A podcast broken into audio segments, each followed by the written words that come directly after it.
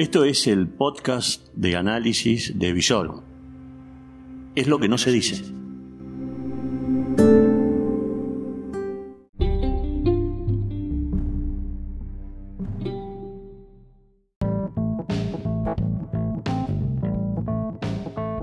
Estas son las reflexiones del amanecer de un día agitado.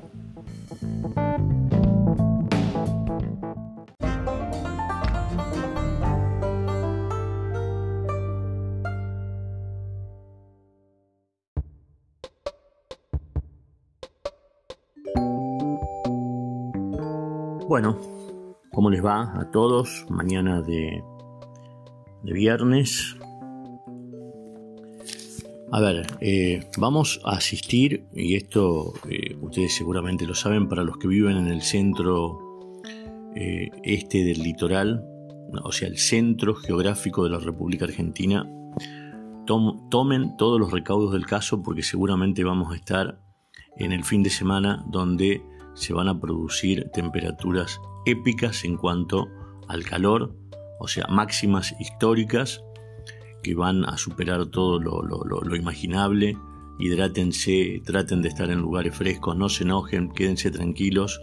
Esto culmina seguramente no más allá del lunes con la llegada de un frente frío al área central que seguramente va a cambiar esto. Pero bueno, estamos terminando una semana, una semana donde aparentemente algunas reposeras dejaron de estar eh, eh, y han comenzado a funcionar. Ustedes querrán saber por qué el tema de la relación entre oposición y oficialismo en estos momentos en la provincia de Santa Fe se basa en torno al tema de las emergencias. El gobernador Perotti necesita una emergencia en seguridad para poner orden y ustedes miran, bueno, pero es el gobernador, lo puede hacer. Necesita instrumentos que eh, los que se fueron en diciembre no se los dejaron. Que van desde el tema de la compra de, elementos, de infraestructura logística, donde eh, ustedes se habrán dado cuenta, y si no les digo que, por ejemplo, de 50 patrulleros en la ciudad de Rosario que se había comprado, se habían comprado por X circunstancias, falta de cubiertas, accidente, mal manejo, lo que sea, quedan operativos 10. Se necesita una ley de emergencia en seguridad porque se tiene que combatir al crimen organizado. Por consiguiente, el Estado tiene que organizarse. Un Estado que, a ver, muchas veces lo reduce a lo mínimo, utiliza una cuestión reduccionista para explicar qué es lo que pasa con el tema de la inseguridad. No es solamente que nosotros estemos inseguros en la ciudad de Rosario y en la provincia de Santa Fe por, las mafias policiales. Eso sería un simplismo, sería un cinismo y serían muy de malas personas estar expresando eso. Se llega a esta situación después de años de desidia, de años en que los partidos gobernantes se eh, olvidaron de las áreas calientes, eh, el socialismo concretamente se olvidó de los barrios de Rosario, el socialismo eh, concretamente se olvidó de llevar comida a los barrios de Rosario, el socialismo se llevó, se olvidó de eh, no hacer más que un acting poniendo como digamos una cosa mostrable el tema de salud para pocos, creando un sistema de dispensarios, pero que no tan bien desarrollado.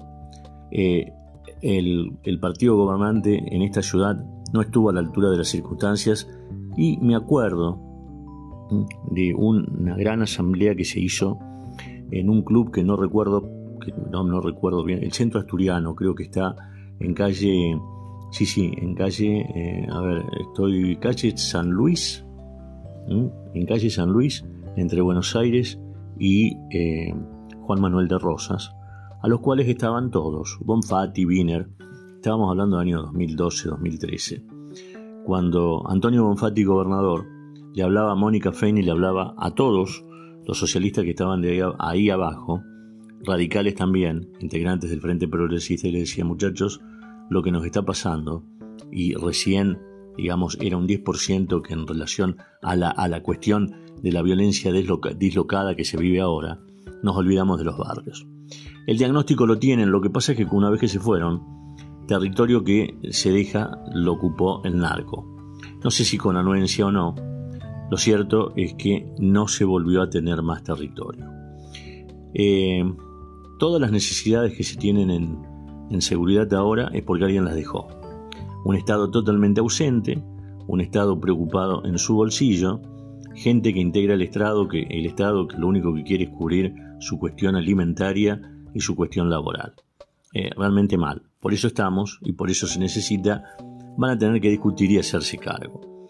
El tema de lo económico es porque, eh, a ver, Omar Perotti sabe perfectamente que sin un agente financiero propio no puede disponer eh, claramente de dineros y de financiamiento para llevar adelante el gobierno en la provincia de Santa Fe.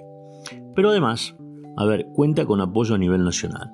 La propia Cristina Fernández de Kirchner, que no tiene una precisa, muy buena, precisamente una muy buena relación de amigos con Eskenazi, que es el titular, los Eskenazi, que, es el que son los titulares del nuevo Banco de Santa Fe, habría dicho días atrás, en un acto así de sonrisa, Omar, eh, arma voz, y cómo puede ser que los Eskenazi todavía sigan siendo el agente financiero de la provincia de Santa Fe.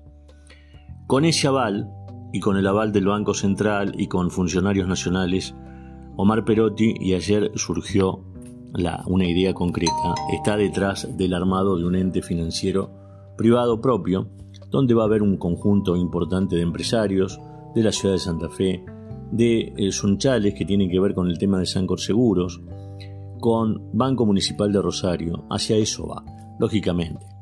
Que dicho eso, el socialismo, ayer el forúnculo lo hizo saltar porque dijo, pero como nosotros antes de irnos firmamos un convenio de 10, de 10 años con el nuevo Banco de Santa Fe y ahora qué quiere, bajarlo. Y sí, es muy probable. Las negociaciones están avanzadas y seguramente que con el poder de la lapicera, a pesar de que los radicales dijeron que no lo van a votar.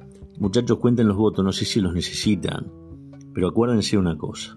La lapicera y la chequera con fondos es del gobernador.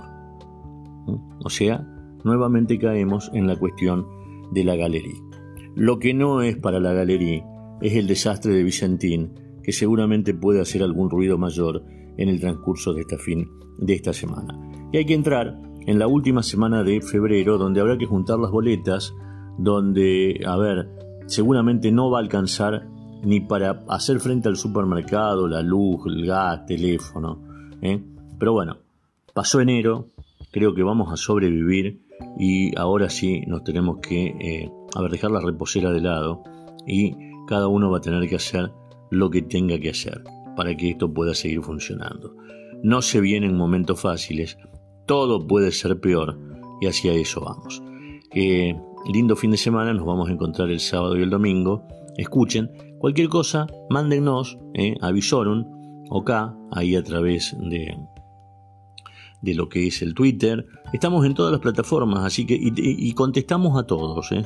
Así que eh, esto es una consultora, es comunicación.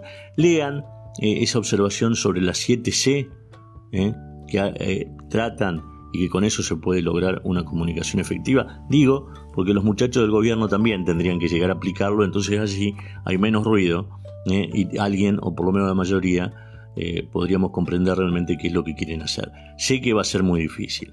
A Omar le dicen el mudo y en Rafaela sacarle a veces alguna palabra, cuando fue intendente durante ocho años, fue medio difícil. La provincia necesita que Leo Richardino ejerza su función de vocero que hable, que explique, que diga qué, quién, cómo, cuándo, dónde, por qué y para qué. Y con eso seguramente vamos a estar, por lo menos, comprendiendo lo que muchas veces es muy difícil. Los quiero mucho, nos volvemos a encontrar en cualquier momento.